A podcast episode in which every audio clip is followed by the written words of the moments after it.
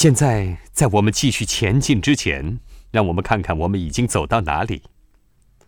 十九世纪八十年代有着很多巨大的变化，大城市的街道上已经开始采用煤气灯照明，这使安全系数大大提高，行人们能够看清他们眼前的道路了。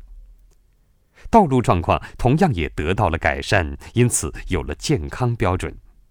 全欧洲的城市都在不断扩大。美国内战也结束了，独立制度已被废除，火车在欧洲和美国纵横交错的行驶，这使得坐在马车中长途旅行的时代成为过去。人们同样也选择乘坐蒸汽引擎驱动的铁船，而不是木船来旅行了。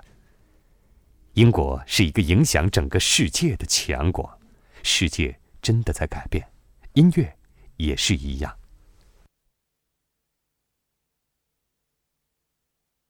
回到英国，而且有好消息，英国有史以来最伟大的作曲家之一来了，那位名字以 E 开头的作曲家，而他正在创作英国有史以来最优秀的音乐中的一部分。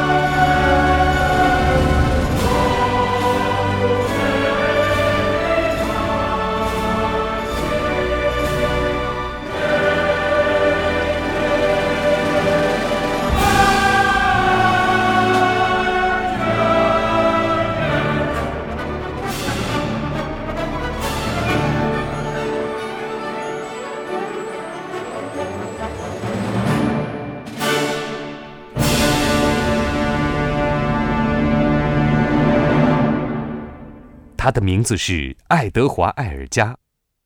如果你看到过他的照片，就能凭着他卷曲的大胡子认出他。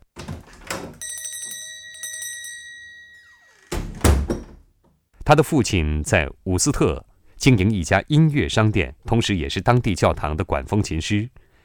在孩提时代，小爱德华就开始学习演奏管风琴。十二岁时，他代替他父亲在教堂暂时担任。管风琴师的工作。十五岁时离开学校，进入一间律师办公室，在那里工作了一年。同时，他觉得如果把精力仅仅集中在音乐上，那他的生活将变得更加美好。所以，他上了小提琴和钢琴课，在当地的乐团里演奏小提琴，有时也当指挥。他同样也在作曲上进行了很大的努力。最终，他创作了这样一部作品，最伟大的大提琴协奏曲之一。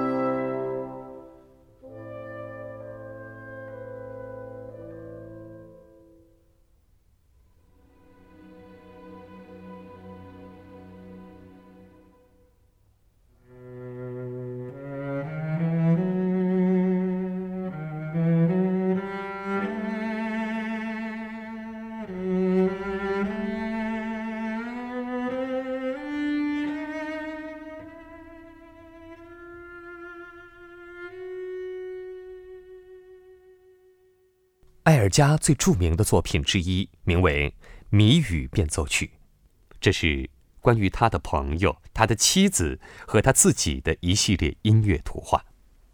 我们现在最常听到的图画名为《凝露》。当埃尔加创作它的时候，脑子里想的却是他的音乐出版商。